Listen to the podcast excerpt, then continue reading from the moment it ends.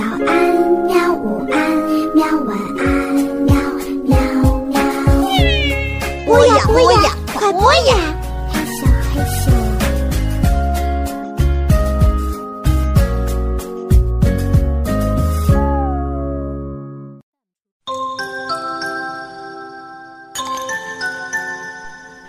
Hello，各位亲爱的同学们、小朋友们，大家好！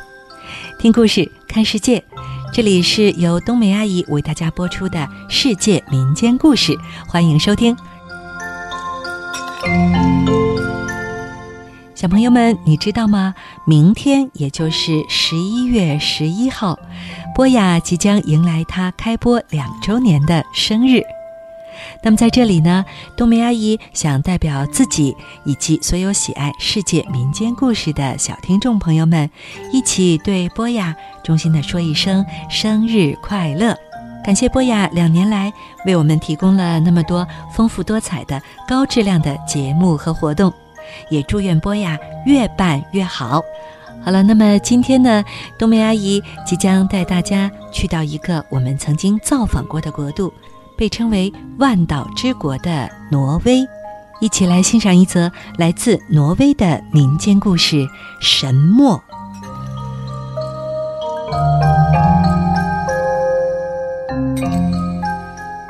从前，在古老的挪威生活着一对兄弟，其中哥哥很富有，住在一个小岛上，他是一个盐商，经营盐矿已经有很多年了。挣了很多很多的钱，弟弟却穷得家徒四壁，他的妻子和孩子经常连肚子都填不饱。一天，穷弟弟的妻子说：“想想办法吧，总不能让我和孩子们活活饿死啊！家里一点粮食都没有了，你能不能去向你的哥哥借点钱呢？”弟弟说：“我的哥哥那么吝啬，一分钱也不会借给我的，跟他要把盐还差不多。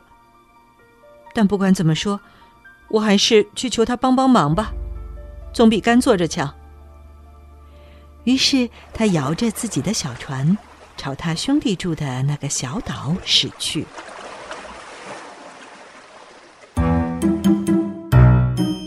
他来到哥哥家的时候，看到哥哥正在家里数钱，他的面前堆满了光灿灿的金币。哥哥白了他一眼，问道：“你来干什么？”弟弟怯生生的央求道：“哥哥，我家里没吃的了，你能借给我一块金币吗？帮我暂时渡过难关。”那怎么行？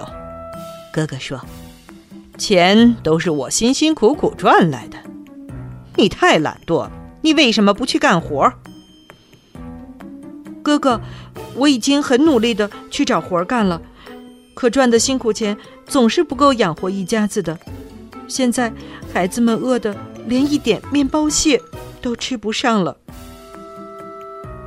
我是不会给你钱的，给你一块面包倒还可以。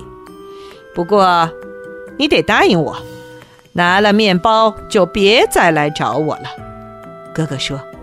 “好吧，请您给我一块面包吧。”弟弟答道。就这样，富有的哥哥扔给弟弟一块面包，把他打发走了。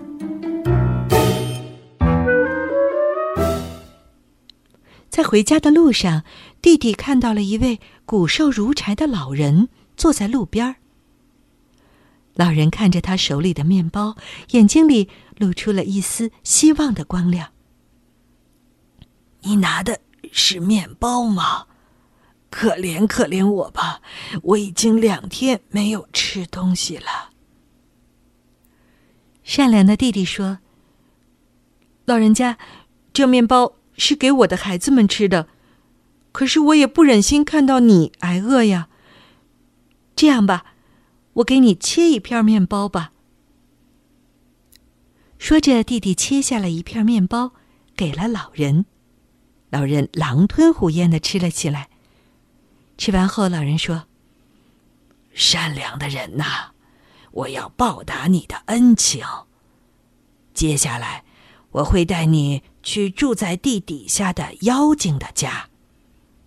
当他们看到你手里拿的这块面包的时候，就会提出把它买下来。但是，你不要要他们的钱，你只要他们门后立着的那个小石磨。照我说的去做，你就会过上好日子的。等你出来以后，我再教你怎么用那个小石磨。说完，老人就带他来到森林里。他指了指地上的一个洞，这个洞从表面上看起来像个兔子洞，可是越往里面洞越大，可以看到一扇小小的石门。那就是小妖精们的家了。老人说：“进去，把那门打开，我等着你出来。”弟弟钻进了洞，打开了那扇小石门。里面很黑很黑，他往里走了好一会儿，才看到了一些光亮。他朝着光亮走啊走啊，走到了里面。这时，他看到很多的小妖精纷纷围了上来。妖精们果然对他手里的面包特别感兴趣。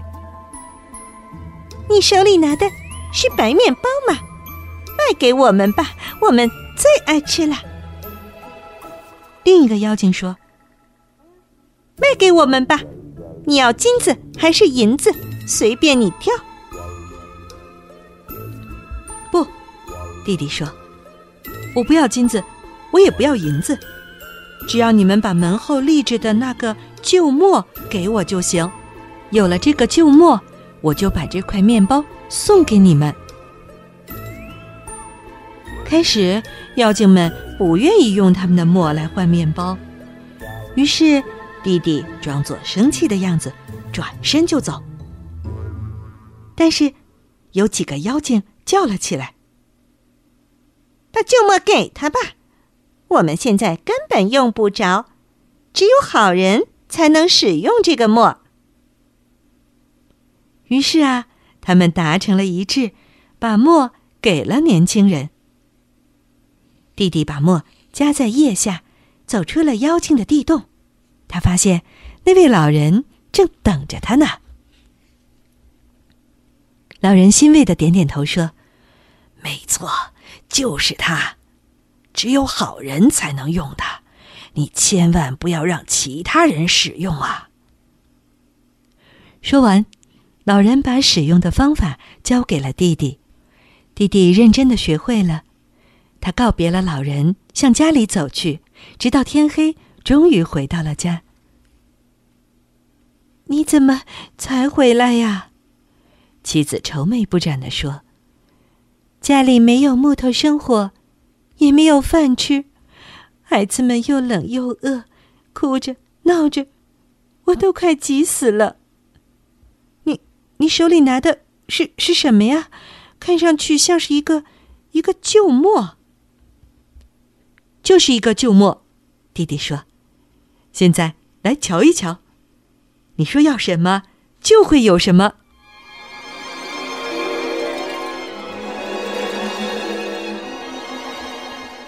弟弟把墨放在桌子上，开始转动它。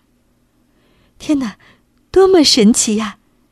这口磨转出了烤火用的柴火、电灯和做饭菜用的油，还有衣服、粮食和其他许许多多的日用品。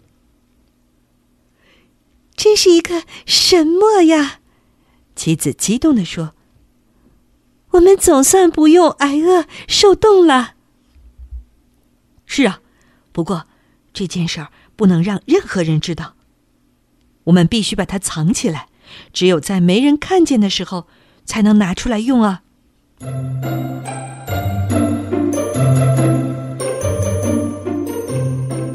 很快，穷弟弟变得富有起来。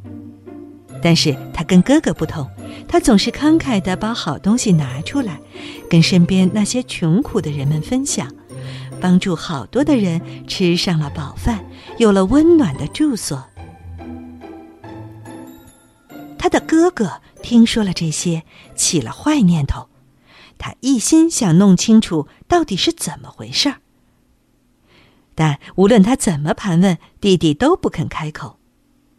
于是他给了一个佣人好多好多的钱，派这个佣人在晚上监视弟弟的家。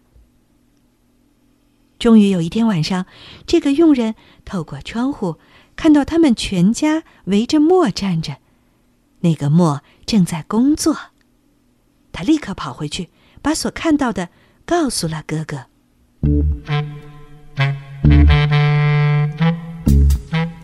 第二天，这位富有的哥哥上了船，来到弟弟家登门拜访。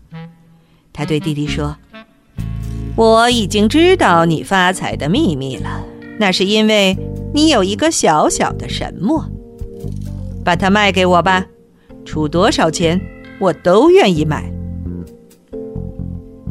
弟弟说：“这个墨，我绝对不能卖的。”他绝不能离开我的手。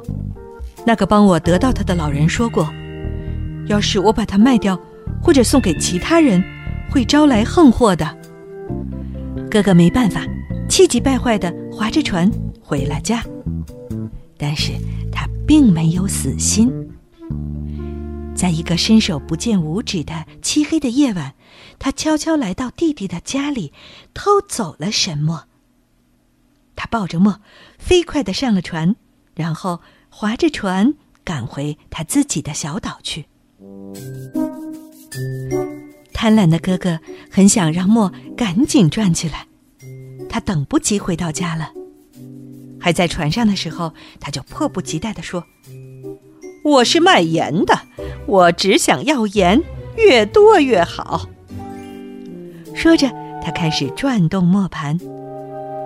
盐真的从磨里出来了，哥哥高兴的哈哈大笑，手舞足蹈，唱起歌来。可是，一堆一堆的盐出来了，船开始下沉。哥哥拼命的把一些盐扔进海里，但是不断有盐从磨里出来。哥哥再也笑不出来了。脸上露出了惊恐的神情，因为他不知道该怎样让神墨停下来。盐越堆越多，越堆越多，填满了整只船。终于，水涌了进来，淹没了船舱，船下沉了，连同这个贼和神墨一起沉到了海底。在海底，神墨仍然继续转动着，磨出越来越多的盐。据说呀，这就是为什么海水是咸的。好了，我亲爱的同学们、小朋友们，刚刚冬梅阿姨为大家讲述的是一则来自北欧挪威这个国家的民间故事《神墨》。故事当中，哥哥贪婪而自私，只想用神墨为自己谋利，所以落得了一个悲惨的下场。而弟弟之所以能过上幸福的生活，是因为他知足常乐，懂得分享。小朋友们，有了好东西的时候，记得与身边的朋友共同分享啊！好了，今天的故事就到这里。感谢小朋友们对于冬梅阿姨世界民间故事的支持和喜爱，让我们在下周的同一时间再见。